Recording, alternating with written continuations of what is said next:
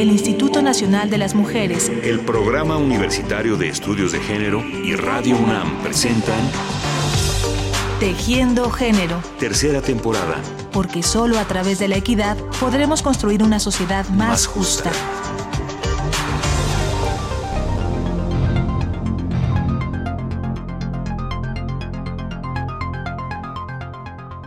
Buscar vida extraterrestre, aunque parezca difícil de creer, no es un asunto de la ciencia ficción. Explorar la posibilidad de que exista vida en otros planetas, en otros lugares del universo, es una tarea científica compleja que implica dedicación, muchas horas de trabajo y una verdadera pasión por la ciencia, especialmente por la astrobiología. Mi nombre es Antígona Segura Peralta, trabajo en el Instituto de Ciencias Nucleares de la UNAM y lo que hago es eh, buscar vida extraterrestre, hago modelos de planetas para tratar de ver si podríamos detectar vida remotamente, es decir, con telescopios en el espacio, en planetas alrededor de otras estrellas. Yo estudié primero física en la, Universidad de San Luis Potosí, en la Universidad Autónoma de San Luis Potosí. Después estudié una maestría en astronomía aquí en la UNAM y eh, después un doctorado en ciencias de la Tierra también, también aquí en la UNAM.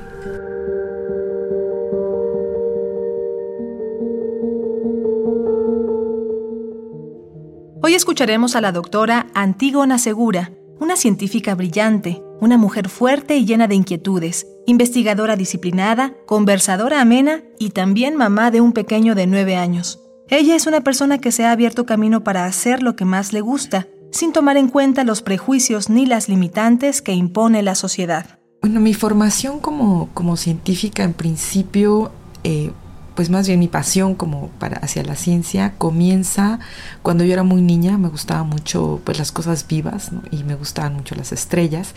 Y esto fue algo muy fomentado en mi familia, teníamos muchísimos libros, mi papá en particular era fan de la ciencia ficción y tenía muchos libros de ciencia ficción, entonces yo me devoraba los cuentos y libros de ciencia ficción.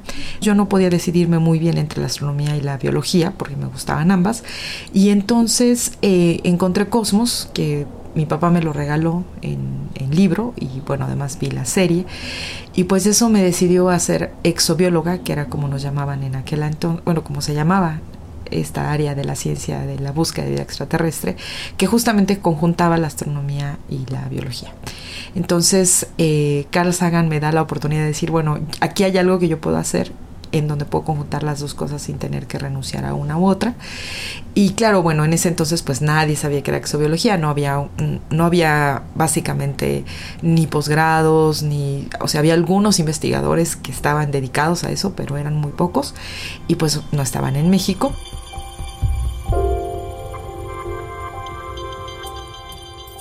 La pionera de la astronomía mexicana, de hecho fue la primera astrónoma y astrónomo así que, fundó aquí este, el, em, digamos, una escuela de, astronomía, fue Paris Pichmis. Eh, ella eh, llega de Turquía y eso, ella es turca, se casa con un mexicano y llega, y es, o sea, ella es la que empieza a dar clase en la Facultad de Ciencias y que que digamos que forma a la primera generación de, astrónomos en México. ¿no? Y, era una mujer extraordinaria. Ella, o sea, hasta los 95 años siguió yendo a trabajar, ¿no? Era, era, era una mujer realmente extraordinaria y que pues seguía, o sea, hablando de astronomía con una pasión increíble. Y bueno, hay, hay otras mujeres en, en astronomía como Deborah Dulcin, este, bueno, obviamente Silvia Torres, que, ahora es la presidenta de la, de la, Unión Astronómica Internacional, ¿no? Este, pues es la primera vez que hay una mujer y además latinoamericana dirigiendo esta, esta asociación, que es la más grande de astrónomos en todo el mundo, eh, y que bueno, ella pues lleva muchísimos años de, de, trabajo, también es una de las pioneras, fue una de las primeras estudiantes, ¿no? En, en o sea, en, en formarse como astrónoma aquí en México. Y este, Débora Dulcin, que ella estudió en Rusia, ¿no? pero es, mexicana, pues estudió en Rusia y pues se enfrentó así directamente con alguien que le, con un asesor que le dijo las mujeres no deben hacer astronomía, no sirve para la astronomía, ¿no?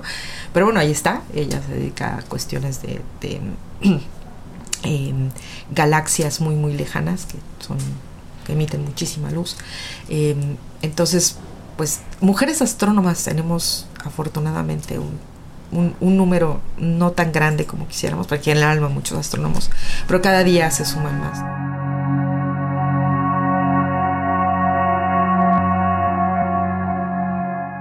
Quizá para muchas otras mujeres podría ser más complicado o hasta cierto punto incómodo incursionar en un ambiente predominantemente masculino, pero este no fue el caso de la doctora Antígona Segura. En la ciencia, las mujeres, sobre todo en la física, la cantidad de mujeres seguimos siendo muy pocas.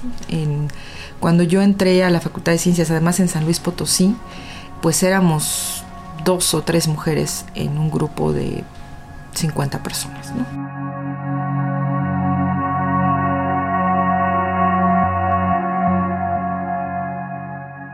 en realidad tuve el, apoyo en ese sentido de, mucha gente que pues que me vieron como una alumna, yo fui la mejor, la mejor estudiante de mi generación y este y realmente en ese sentido no tenía yo digamos conflictos, ¿no? Pero claramente pues yo era la era básicamente fui la única mujer que terminó la carrera de física en esa generación, ¿no?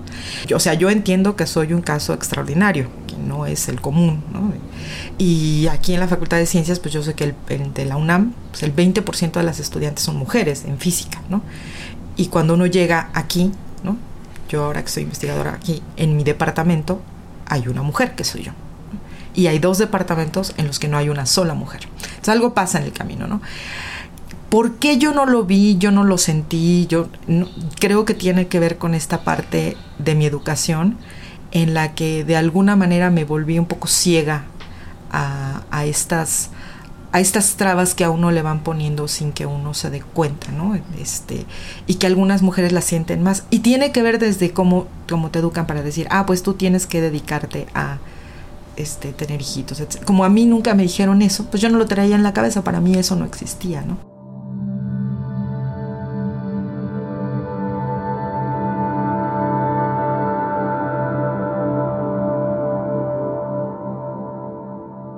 En cualquier profesión, combinar el trabajo con la maternidad no es cosa sencilla, sobre todo en un país como el nuestro en el que prevalecen ideas muy arraigadas sobre lo que debe ser una madre. Pero, ¿qué tan diferente es la situación en el mundo de la ciencia? Entonces, lo que uno se encuentra en ciencia son cosas como estas. Yo voy a un congreso y si estamos hablando varias personas y, y yo digo, ah, tengo un hijo, y el otro, un hombre dice, tengo un hijo, a mí me preguntan dónde está tu hijo, ¿no? Y a él no le preguntan dónde está su hijo.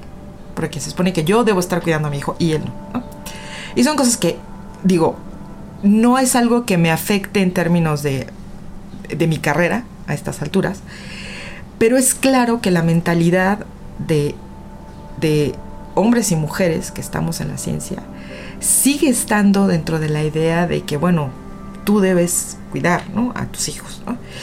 Y no hay un soporte este, social alrededor, ¿no?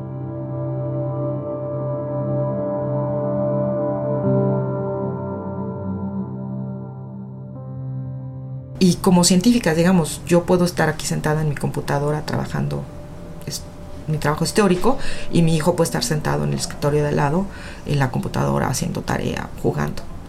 Pero pues hay mujeres que tienen que ir de campo, tienen que ir a hacer recolectas de muestras en campo, que tienen que este, estar en laboratorio donde pues no necesariamente puede estar un niño.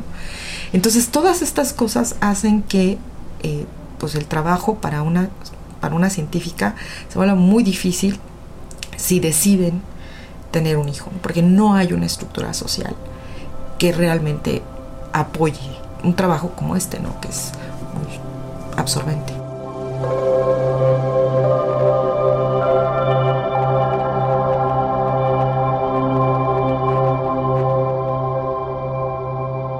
Mi hijo y yo no siempre hemos sido cercanos. Se acostumbró a los brazos de su padre y muy pronto aprendió a llamarlo. No fue así conmigo. Por más que insistíamos, el bebé no decía mamá. Yo solía mirarlo a los ojos para decirle despacio, mamá. Su respuesta era no.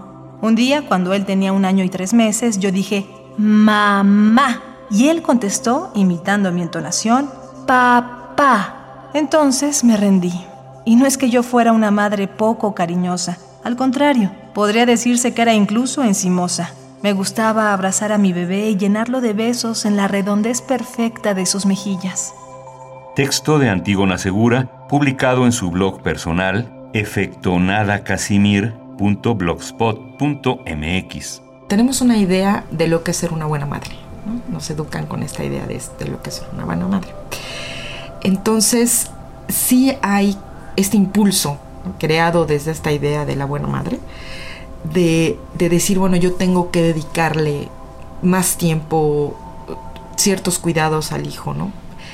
Y a veces, o sea, es, una construcción muy complicada porque a veces, a veces somos obligadas a hacerlo, ¿no? Aunque los dos trabajan, o sea, conozco parejas en las que los dos trabajan, los dos son científicos, y de todos modos ella se hace más cargo, ¿no? Y el otro le dice, bueno, pues es tu asunto, ¿no? Es tu asunto. Entonces, se vuelve una carga y una siente que efectivamente es su asunto. Que, esa, es, la otra, porque uno podría decir, oye, pues sí, pero hoy, hoy yo tengo una reunión y no puedo, ¿no? O sea, hazlo tú. Pero entonces una dice, claro, sí, es, es mi obligación.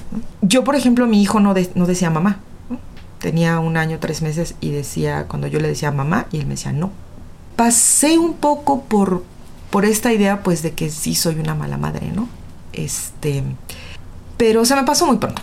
Finalmente la relación que yo logré construir con mi hijo después de pues nueve años de convivir con él es muchísimo más fructífera porque pues él, o sea, encontramos cosas que no son comunes. Entonces queremos, nos gusta la ciencia, nos gusta ir a museos. Entonces muchas veces yo tengo que ir, por ejemplo, la, la Noche de las Estrellas, que es una feria de astronomía. Entonces, pues yo voy y cuando le digo a mi hijo, oye, tenemos que ir a la, a la Noche de las Estrellas, y sí, ¿no? Entonces él está feliz. Entonces la pasa todo el día conmigo en la noche. De hecho, ya ahora él es capaz de explicar algunas de las cosas que están ahí, no sé qué. Entonces hemos encontrado este nicho donde hacemos cosas juntas.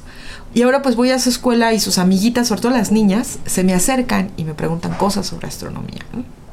Y este, entonces, pues esta mamá, que no es la mamá que está en su casa, que, ¿no? Pues no ha funcionado finalmente tan mal para él, ¿no? Porque tiene una mamá popular con sus compañeritas, este, porque hay muchas cosas que podemos hacer, ¿no? Incluyendo lavar trastos juntos. Hay muchas otras cosas que podemos construir juntos. Entonces, cuando yo encontré que podíamos hacer esto, pues se me fue, o sea, se me fue esa idea de que, híjole, ¿no? Estoy, no estoy con mi hijo, o sea,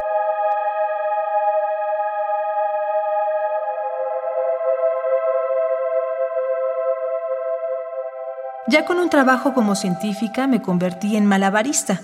Intenté conservar mis pasiones, mis amistades, el baile, la divulgación de la ciencia, la literatura y sobre todo eso, cumplir como madre. Fui torpe y renuncié. Me volví monótona pero no por ello más productiva. A mediados del 2013 una decisión cambió mi vida. Día a día comencé a sentirme viva de nuevo. Volví entonces a la literatura, al baile, a mis amigos. Rescaté retazos de textos, narré historias de orquídeas y trenes, esta vez sin malabares y sin renuncias absolutas. Tomar decisiones, resolver lo urgente, adelantar lo necesario y conservar espacios para mis pasiones. Publicado por la doctora Antígona Segura en su blog personal efectonadacasimir.blogspot.mx. La ciencia es, un, es una actividad que requiere mucha dedicación y mucha pasión uno no está aquí por, por el sueldo ni, porque sea maravilloso darle cuentas al CONACIT. Es, es, requiere muchísima pasión y dedicación. Los que estamos aquí no somos genios. ¿no? O sea, esa es una idea un poco errónea del, del, Digo, hay uno o dos por ahí. Pero la mayoría, digamos que tenemos una inteligencia arribita del promedio. Lo que sí hacemos, y lo que, lo que sí es común a todos los que estamos aquí, es que hemos trabajado muchísimo. ¿no? Es que, o sea, nos hemos dedicado eh, en cuerpo y alma a esto, ¿no? Eso no quita que hagamos otras cosas, ¿no? Que, digo, eventualmente tenemos espacios para viajar, para leer, para escribir, para, este, hay quienes tocan el piano, cantan en coros, este, digamos, hacemos una variedad de cosas además de la ciencia. Pero requerimos, o sea, pero sí se requiere una, una dedicación de tiempo completo.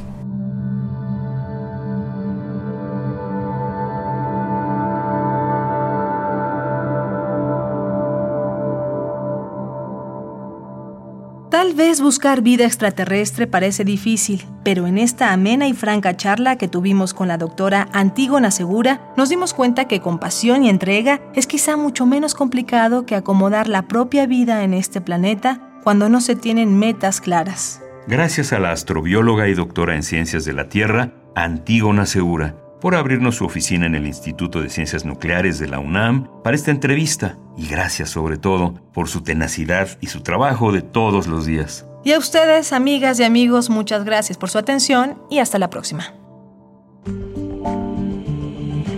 El Instituto Nacional de las Mujeres, el Programa Universitario de Estudios de Género y Radio UNAM presentaron Tejiendo Género. Tercera temporada. Porque solo a través de la equidad podremos construir una sociedad más, justa.